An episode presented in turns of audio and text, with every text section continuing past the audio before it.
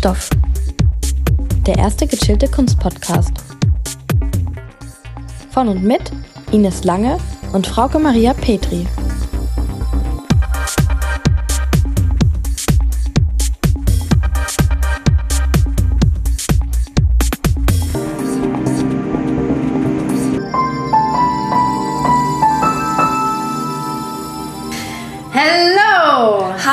Hallo zusammen und herzlich willkommen zu einer neuen Folge von Kunststoff.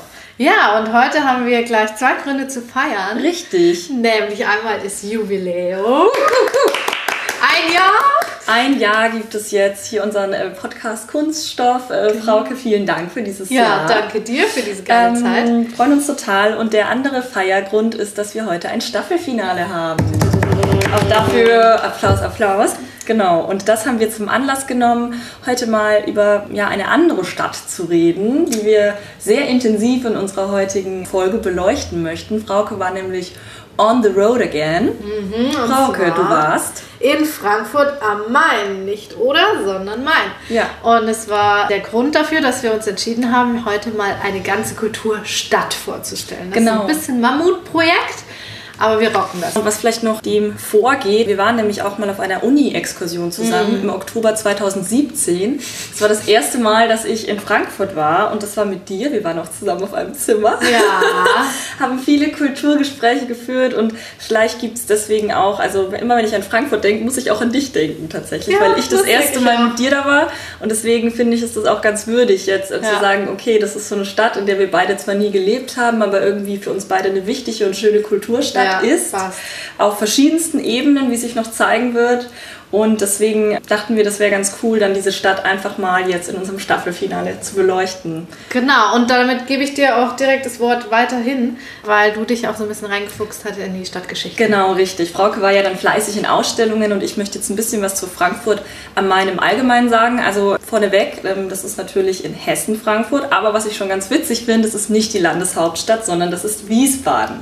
Ist Das also ist so verrückt. ähnlich wie bei Köln und Düsseldorf. Die größere und vielleicht ja sogar ähm, populärere Stadt ist dann eben nicht die Landeshauptstadt, aber nichtsdestotrotz ist Frankfurt mit 753.000 Einwohnern die größte Stadt in Hessen. Es ist ein richtig krasser Ballungsraum, den wir hier haben. Das ganze Ballungsgebiet umfasst 2,3 Millionen Menschen und die Stadt pumpt quasi täglich so viele Pendler durch, dass die Stadt am Tag auf eine Million anschwillt und dann erst wieder abschwillt. Das ist so krass. Und ich habe auch Freunde in Frankfurt und die sagen auch, unter der Woche es geht's da halt richtig ab, weil auch ganze Bankenviertel und alle gehen weg und es ist so eine richtige ja, ähm, Stadt, die unter der Woche auch richtig krass pulsiert.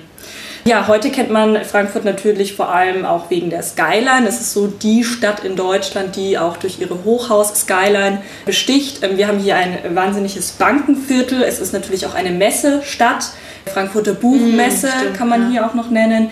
Die Börse ist auch in Frankfurt, die deutsche, und auch europäisch gesehen. Die Europäische Zentralbank befindet sich auch in Frankfurt. Das ist ja auch dieses bunte Euro-Skulpturzeichen ähm, Genau. auf einem der Plätze. Genau, und hierzu ist vielleicht auch ganz interessant, statt der Superlativen vielleicht auch der ähm, höchste. Schon wieder? Schon wieder, wir, wir sind nur in Superlativen unterwegs. Auch das höchste Hochhaus in Deutschland befindet sich in Frankfurt am Main. Das ist nämlich der Commerzbank Tower Das größte von Deutschland? von Deutschland. Okay, ja, gut. Und ich glaube, das sechsthöchste in Europa. Und es ist ganz interessant, es hat nämlich dann doch im Vergleich nur läppische 259 Meter, dieser Commerzbank Tower. Das höchste aktuell ist der Burj Khalifa mit 828 Metern. Wo ist der? In Dubai, Ah, okay. ist der. Und der Commerzbank Tower ist von dem Star-Architekten Norman Forster. Den kennt man vor allem auch durch die Gherkin, die in London ist. Das ist diese gurkenförmige ähm, Sache. Und auch die Reichstagkuppel ist von ähm, Norman Ah. Forster. Ja, also es ist wirklich so ein, so ein krasser Star-Architekt, der da eben für die Commerzbank dieses Mhm. Gebäude gemacht hat. Und auch ganz interessant, das ist auch ähm, innen total modern eigentlich ausgestattet mit so Grünanlagen, die sich dann auf der Höhe befinden. Und es sind wie so ja Gardens in the Sky Mhm. eigentlich schon arrangiert.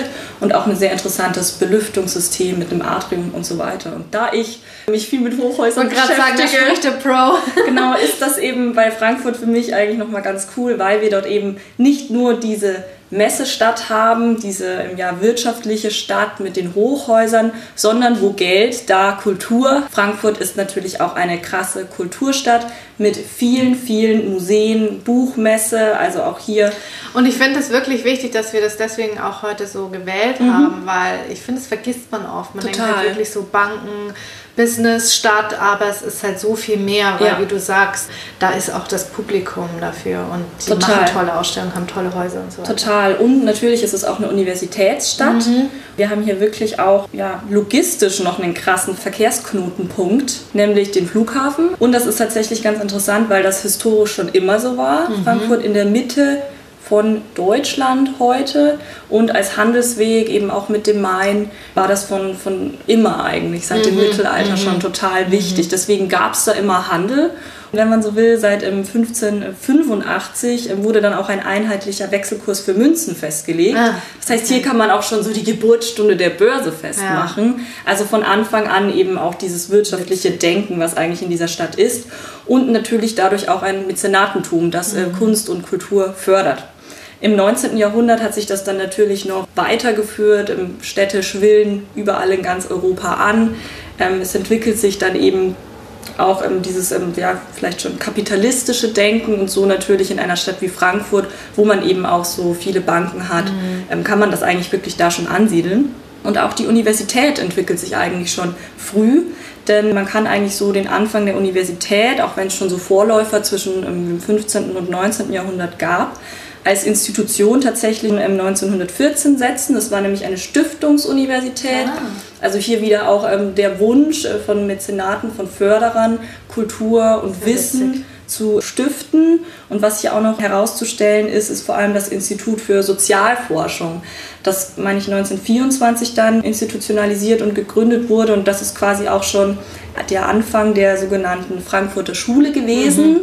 Die Frankfurter Schule, also eine, ja, Bewegung, die sich vor allem mit der Sozialforschung beschäftigt hat. Viele wichtige Wissenschaftler sind aus dieser entstanden. Da werde ich aber später noch mal kurz drauf eingehen. Im 20. Jahrhundert, wir hatten ja schon ganz interessant vor einem guten Jahr unsere Bauhausfolge gehabt. Wir sind ja jetzt fast mhm. schon ein Jahr mit dabei und Frankfurt ist zwar nicht Dessau, Weimar oder Berlin, aber auch in Frankfurt gab es im Endeffekt einiges an Bauhaus ja, zu sehen. Nämlich ging dort vor allem vom Architekten Ernst May ein Siedlungsbauplan aus, der dann eben auch umgesetzt wurde. Und hier hat sich quasi auch schon dieses funktionalistische Denken, was man im Bauhaus hat, auf wirklich auch die Architektur überspielt. Und was hier auch noch ganz nett zu nennen ist, ist die Frankfurter Küche. Und hm, damit ist nicht die grüne Soße. Genau.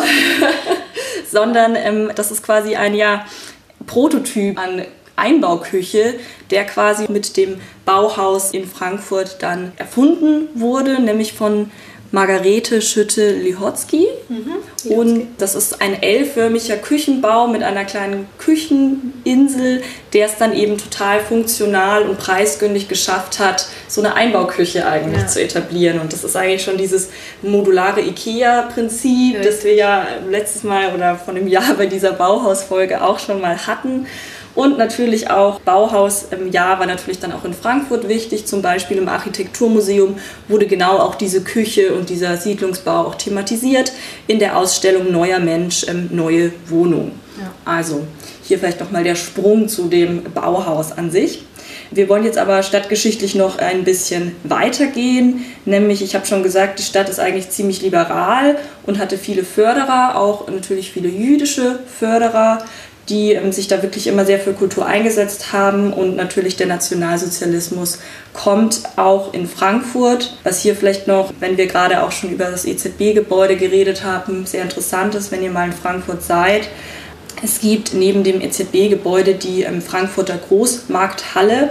Und das ist heute eine Erinnerungsstätte. In Frankfurt war dort nämlich ja, ein Deportationslager von der Gestapo geleitet. Von wo aus? Wir hatten es vorhin gehört. Verkehrsknotenpunkt in Deutschland. Sämtliche Deportationen in KZs und Vernichtungslager stattgefunden haben. Und diese Erinnerungsstätte haben wir damals auch auf Exkursionen besucht und ich denke, das ist ganz wichtig, auch an dieser Stelle das hier nochmal zu markieren. Ja, und es ist auch irgendwie markiert durchs EZB-Gebäude. Also genau. Ich das ganz zentral, dass das Gebäude auch an der Stelle dann genau. wurde. Das ist, ähm, denke ich, sehr wichtig, dass man da eben diesen Erinnerungsstandort gefunden hat. Wir gehen historisch noch ein bisschen weiter. Ich habe es ja vorhin gesagt, im Nationalsozialismus Gleichschaltung natürlich auch in der Universität.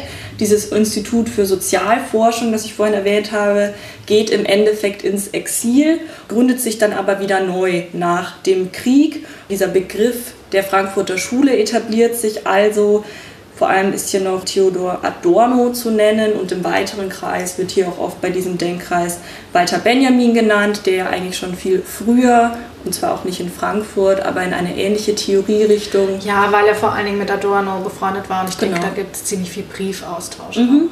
Genau, und diese Theoriebildung der Frankfurter Schule, warum bringen wir die jetzt hier überhaupt ein, ist deswegen auch wichtig, weil sie sich eben gegen dieses kapitalistische, bürgerliche ja, Gesellschaft stellt, beziehungsweise diese theoretisch hinterfragt und dieses theoretische Hinterfragen ist im Endeffekt das, was dann in der 68er-Bewegung aufgegriffen wird. Genau. Und die berufen sich eben auf diesen Gedanken, der hier in der Frankfurter Schule passiert ist. Ja, und vor allen Dingen die Aufarbeitung der NS-Zeit. Genau. Also gerade Adorno, der ja dann wirklich diese propagandistische Automatisierung mhm. eines Staates anklagt und halt eben diese Zeit aufarbeitet, mhm. ist natürlich gefundenes Fressen für die 68er-Revolution, die ja die Vorgängergeneration dafür auch verantwortlich macht. Ja. Wobei man an dem Punkt ganz eindeutig betonen muss, dass Adorno gar kein Freund dieser 68er Jugend war, der quasi davon völlig irritiert war, wie die auch mhm. gerade emanzipatorisch ähm, freizügig da gerade mhm. die Frauenbewegung mit umgegangen sind. Dennoch aber theoretisch die, die Grundlage dafür genau, geboten hat. Das theoretische ähm, Grundgerüst, auf das mhm. sich die 68er Revolution eben vor allem stützt. Und deswegen denke ich, ist das in diesem Kontext ganz interessant zu sagen. Ja, ähm, wir sind jetzt in den 60er, 70er Jahren angekommen. Hier geht es auch weiter und jetzt sind wir endlich bei unserem Kulturthema, um das es ja heute vor allem gehen soll. Denn was an Frankfurt so besonders ist, ist es, dass es ein Museumsufer gibt. Mhm. Das ist im Endeffekt ein Konzept, das ähnlich funktioniert wie das Museumsquartier in Wien oder die Museumsinsel in Berlin. Ausgangspunkt dafür waren in den 1970er Jahren das Aufkommen eben dieser Idee, dass sich einige städtische Museen zusammenschließen zu einem übergeordneten Konzept. Quasi einer Dachmarke. Genau.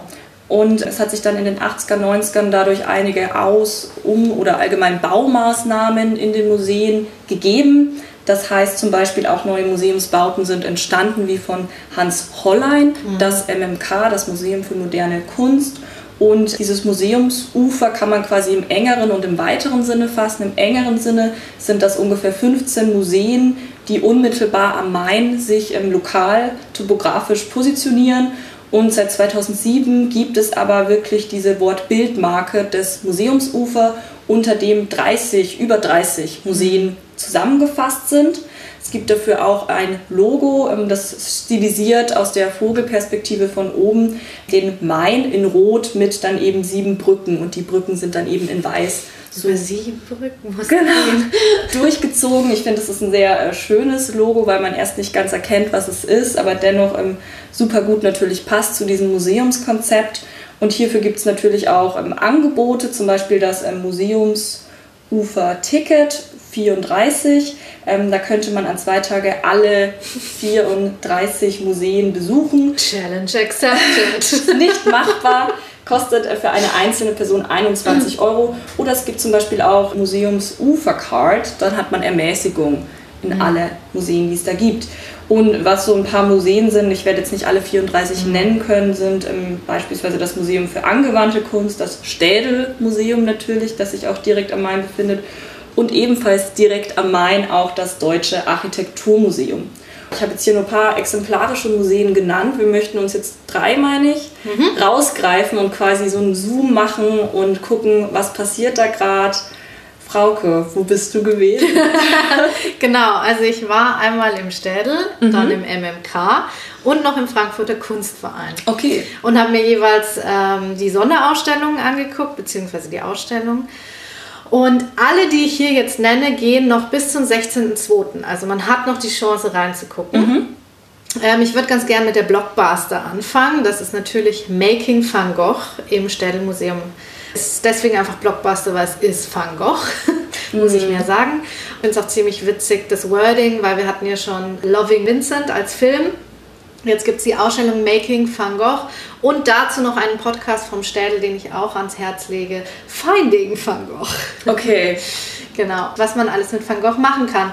Diese Ausstellung ist sehr gut besucht, Blockbuster. Das heißt, es gibt lange Schlangen. Ich empfehle vorher Online-Tickets zu nehmen. Mhm. Da sind dann so Timeslots für den Einlass dran gekoppelt. Wenn ihr das nicht schafft, weil die teilweise schon ausgebucht sind, kann man trotzdem so hingehen. Es gibt ein gewisses Tageskontingent an der Kasse, aber Wartezeit mit einberechnen. Ich war direkt bei Eröffnung, also um 11 Uhr am Samstag dort und es war schon eine lange Schlange.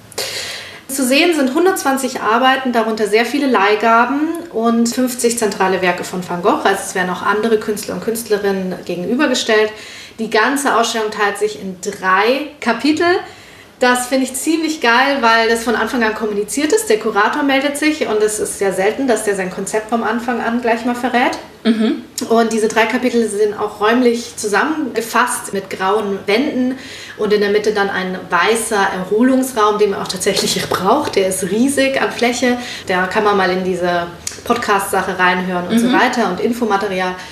Das teilt sich erstens mal in Rezeption und Mythos. Das sagt es eigentlich schon. Es geht in dieser Ausstellung vor allen Dingen, ähnlich wie bei Emil Nolde, um eine Aufarbeitung der bisherigen Rezeption, wo mhm. wirklich mal aufgearbeitet wird, dass dieses verkorkste Künstlergenie des Zeitlebens kein Geld verdient hat, nicht so ganz der Wahrheit entspricht. Mhm, das dieses, ist schon dieses A. van Gogh, der hat sich doch das Ohr abgeschnitten. Richtig, ja. dieser verrückte, geniale Mensch.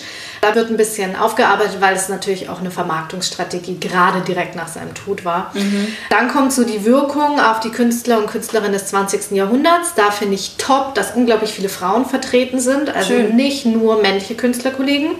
Und dann gibt es so die unterschiedlichen Stilmerkmale von Van Gogh, werden erklärt, wobei da flacht so ein bisschen ab. Das okay. ist nicht so gut erklärt. Also mhm. ich, mich hätte zum Beispiel interessiert, ob die Farbkontraste, die sehr stark in mhm. Van Goghs Bildern sind und die im Vergleich auch viel heftiger sind, diese Leuchtkraft seiner Farben, ob das auch aufgrund dessen liegt, dass er ganz neue Pigmentzusammenmischungen ähm, mhm. gemacht hat oder ob er ganz stringent diesen Komplementärkontrast immer durchgehalten hat das wird nicht so tief drauf mhm. eingegangen. Oder hätte man auch irgendwie so Japonismus oder irgendwie so eine Über... Das kam ganz bisschen mhm. an der Stelle mit dem Holzschnitt und ja. ähm, dieser Weltausstellung, mhm. wo man natürlich viel Austausch miteinander hatte und er ja gerade auch beim Holzschnitt sich am Japonismus orientiert hat, aber schwach. Also okay. eher nicht schwach, aber abgeschwächt. Ja, aber wenn wir nochmal, wie hieß die Ausstellung Making Van Gogh, dann ist vielleicht auch wirklich genau dieses, diese Rezeption ja. der Schwerpunkt. Genau. Und wenn genau. das funktioniert hat, ist ja cool. Ja, das funktioniert absolut. Deswegen finde ich, erfährt man auch ein bisschen was Neues, weil bei dieser Ausstellung, du kommst nicht gut an die äh, Werke ran. Es geht jetzt nicht primär darum, diese schöne Bildwelt zu genießen. Mhm. Es geht gar nicht bei der Masse an Leuten, die da auch drin ist und mhm. den engen Räumen. Aber es geht eine Ebene oben drüber, dass du nochmal was über sein Wirken mhm. eigentlich. War cool. Genau, und ziemlich angenehm und abgefahren ist, dass man da auch so einen kleinen Marketing-Clou entdeckt hat. Es gibt eine App, die komplett als Audioguide die Ausstellung begleitet. Das ist ein Top-Angebot mit super schönen Bildern und vor allen Dingen einer sehr angenehmen Stimme, wo ich anfangs skeptisch war. Und zwar führt durch die Ausstellung Lars Eidinger. Mhm. Der Berliner Schauspieler, der vor allen Dingen durch Babylon Berlin und den Film Mathilde, ich weiß nicht, ob euch das was sagt, bekannt wurde. Anfangs war ich deswegen skeptisch, weil er sehr schauspielerisch betont. Mhm. Irgendwann hört man sich aber rein und dann ist es wie so ein Hörspiel, was sehr, sehr angenehm ist. Schön. Und da möchte ich auch ganz kurz eine Stelle vorspielen und zwar deswegen auch nochmal zur Betonung der Frauenrolle. Vincent van Goghs Schwägerin Johanna van Gogh Bonga hat sehr zu seiner Vermarktung beigetragen und an der Stelle möchte ich gerne Lars Eidinger kurz zu Wort kommen lassen. Dann tun wir das jetzt. Hallo Lars. Diese Fotografie zeigt eine starke Frau. Johanna van Gogh Bonga, die Schwägerin Vincent van Goghs, die seinen Nachlass verwaltete. 1889 hatte sie Theo geheiratet, den jüngeren Bruder des Malers, der in Paris als Kunsthändler tätig war. Auch von ihm sehen Sie hier ein Foto. Bereits ein halbes Jahr nach Vincents Tod starb auch er und hinterließ seiner Witwe das Erbe zur treuhänderischen Verwaltung – über 500 Gemälde und hunderte von Zeichnungen von Van Gogh. Johanna zog mit ihrem kleinen Sohn in die Nähe von Amsterdam, betrieb eine Pension, verdiente zusätzlich Geld durch Übersetzung und sie erfüllte Theos Vermächtnis. In ihrem Tagebuch notierte sie, neben der Kindererziehung hinterließ mir Theo noch eine andere Aufgabe, Vincents Werk, es zu zeigen, es so oft wie möglich bewundern zu lassen. Johanna betrieb eine weitblickende Ausstellungs- und Verkaufspolitik. Immer wieder verlieh sie Arbeiten an Ausstellungen, um das Werk publik zu machen. Gleichzeitig achtete sie darauf, dass niemals zu viele Werke auf den Markt gelangten, um so die Preise hochzuhalten. Als sich ihre Geschäftsbeziehungen zu französischen Partnern als Sackgasse erwiesen, sprang 1901 der Berliner Galerist Paul Cassira ein. Auch sein Foto zeigen wir hier. Genau, und das finde ich stellt einfach nochmal heraus, dass auch eine geniale Frau involviert war und nicht nur der, der Bruder, mhm. sondern die Schwägerin. Schön.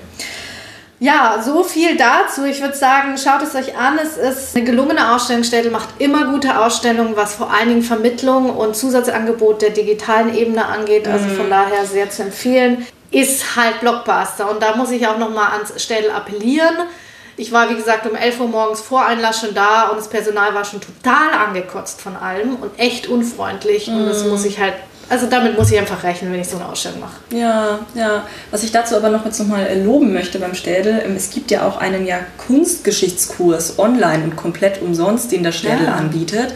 Die haben quasi in so einer Timeline alle ihre Werke aus der Sammlung ja, angerichtet. Stimmt. Man kann sich da so durchklicken. Und äh, falls ihr quasi ein bisschen mehr Kunstgeschichte wollt, das ist richtig cool gemacht und auch wieder digital krass gut aufbereitet. Ja, und auch den Podcast, der ja Zusatzinfos gibt mhm. und diese Audio-Guide-Version einer mhm. App, die kann man halt zu Hause hören. Ja, ne? super. Das, das ist, ist halt richtig perfekt. Stark. Ja. Genau. So. Zweite Ausstellung, die ich besucht habe, MMK. Ähm, eigentlich bin ich ein großer Fan vom MMK Tower, was ein dritter Ableger ist neben eben MMK und Zollamt MMK. Ich liebe dieses Hipster-Café, was da unten drin ist, aber leider haben die gerade zu. Ah. Ähm, die haben auch nur im Jahr zweimal Ausstellungen. Also mhm. ich schätze, dass sie gerade im Umbau sind. Aber im MMK läuft gerade Museum. Wie du schon gesagt hast, das Haus ist ein architektonisches Werk von Hans Hollein, Vater von Max Hollein, der im Übrigen mal zeitweise das Städel leitete. Also so ist dann auch die Frankfurter Szene mhm. verbunden ja, und, und das war Geschichte. Letzte Woche für mich eine krasse Erkenntnis. ähm, deswegen ja, also Frankfurt ist nicht die Landeshauptstadt und äh, Hans Hollein ist der Papa von Max Hollein. check, check, new knowledge. Genau. Ja, und das Haus hat erst 1991 eröffnet, ist ein Museum für moderne Kunst, erkennbar daran, dass es in Form einem Bügeleisen, aber bezeichnenderweise einem Tortenstück ähnelt, mhm. so auch eben dann oft genannt. Und architektonisch ist es schon ziemlich geil. Es mhm. ist ja mhm. auch komplett als Museum konzipiert mit bestimmten Lichtquellen und klimatischen Bedingungen, mhm. aber wirkt einfach auch an sich. Die Ausstellung Museum war sehr schwer zugänglich, muss ich sagen. Mhm. Die verteilt sich über alle drei Stockwerke, wobei ich nicht kapiert habe, wo der Anfang ist. Ich muss dann direkt mal jemandem vom Wachpersonal ansprechen und der meinte dann so, wie, wo beginnt es? Ja, Sie sind ja schon mittendrin. Ich so, ach so, okay, gut, mhm. good to know, weil es gibt keinen Einleitungstext. Man hat eine echt seitenschwere Broschüre an die Hand bekommen, die einzelne Werke sehr ausführlich erklärt und auch immer wieder das Wort Museum droppen lässt, aber man muss quasi zwischen den Zeilen lesen, was jetzt das Gesamtkonzept ist, mhm. was das verbindende Element ist, was eigentlich genau an Museum jetzt aufgearbeitet wird. Mhm. Es ist wahnsinnig kunsthistorisch, sodass ich da auch gar nicht so sehr drauf eingehen kann. Es ist nur sehr bezeichnend, dass auch als natürlich Museum für moderne Kunst hier jetzt sehr viele Künstler und Künstlerinnen vertreten sind, die zeitgenössische Kunst machen und gerade ab den 50er Jahren das System Kunstmarkt, Museum, was ist überhaupt Kunst, kritisieren, allein durch ihre Werke. Deswegen sind es eher so einzelne Positionen, mhm. die das so aufarbeiten. Aber es wird auch in der Broschüre nie überwiegend gesagt, was die Idee dahinter wirklich ist. Mhm. Und die Texte sind sehr kryptisch, wie gesagt, sehr kunsthistorisch, deep ich finde es nicht zeitgemäß in der Mache einer Ausstellung, mhm. also was die ähm, Vermittlung angeht. Okay. Es ist nicht leicht zugänglich. Vielleicht gerade in dem krassen Kontrast zum Städel? Ja, klar, mhm. ja, weil einem da sehr viel an die Hand gegeben mhm. wird. Aber das sagen auch Kunsthistorikerinnen, die, mit denen ich gesprochen habe, die auch da drin waren, also Freunde, Freundinnen, mhm. die auch meinten, es ist äh, wahnsinnig schwerfällig, auch von der Wortwahl in den Texten und so weiter. Also sehr verwissenschaftlicht. Ja, sehr. sehr. Okay. Aber dennoch, es wirkt durch die großen Namen wie Rosemarie Trockel, Anne Imhoff, Marcel Brothas, Bruce Naumann und natürlich mhm. Josef Beuys, was einen jetzt nicht wundert, weil er ja auch sehr systemkritisch war, was den Kunstmarkt und die Definition von Kunst ja. in der Zeit angeht. Diese ganze Art World, die Richtig. dahinter steckt. Ich habe dennoch einen absoluten Upper, das war das Werk von Ryan Gander, das ist direkt im Eingang. Looking for something that has already found you. Und zwar stellt er in dem unglaublich großen Eingangsbereich, wo man erstmal von einer absoluten Leere beeindruckt wird, stellt er Wind aus. Wow. Wie macht er das? Er hat so Luftturbinen, Schächte, die eben Luft in den Raum wehen und du spürst das Werk so richtig mhm. und gleichzeitig denkst du dir, er stellt ja eigentlich nichts aus. Und das soll also für mich persönlich eine Referenz auch auf Yves Klein sein, der 1961 im Haus Lange in Krefeld einen absolut leeren Raum ausgestellt ja, hat und stimmt. damit eben kritisiert hat ja. oder in Frage gestellt hat, was ist Kunst eigentlich? Mhm. Es spielt halt viel mit Erwartungen, dass wir was sehen im Museum. Andererseits kann dadurch diese Architektur von Hans Hollein sehr gut wirken mhm. und ist natürlich ein, im Eingangsbereich, also das Erste, worauf man eigentlich stößt. Und er kritisiert damit oder macht damit aufmerksam auf diese perfekten klimatischen Bedingungen, die Kunstwerke in Museen heutzutage mhm. auch haben müssen.